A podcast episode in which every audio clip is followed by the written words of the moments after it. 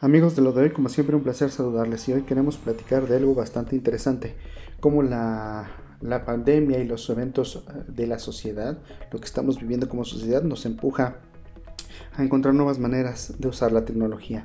En ejemplo, tenemos eh, hoy con los Juegos Olímpicos que ya iniciaron, que ya estamos en ellos. Bueno, hoy el streaming de video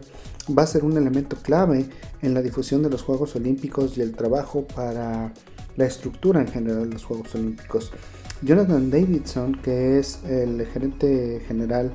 de Mass Scale Infrastructure de Cisco Systems,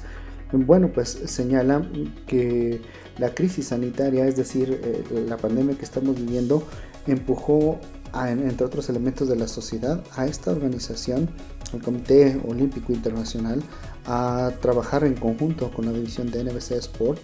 eh, y por supuesto Cisco Systems como uno de sus socios para poder transmitir la primera transmisión totalmente IP de los Juegos Olímpicos. Esto significa que también no solo desarrollan una infraestructura de transmisión en línea, sino que también brindan un sistema de administración que utiliza inteligencia artificial basado en aprendizaje de las máquinas o machine learning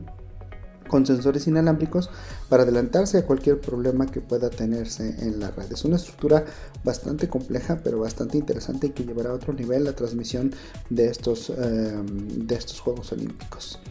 Eh, otra cosa importante señala que este tipo de transmisiones significan un reto porque se requiere utilizar fibra óptica desde el sitio donde se origina la transmisión, así como los canales robustos para transmitir esta señal y que los usuarios que se van a conectar a ellos puedan tener un ancho de banda lo suficientemente bueno para poder recibir esta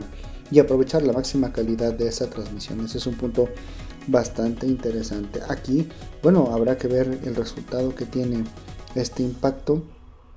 eh, en relación de la NBC y Cisco Systems, donde eh, pues en teoría podrán tener administración de la actividad en red, eh, la inteligencia artificial y el machine learning con los sensores para permitir la gestión de estos dispositivos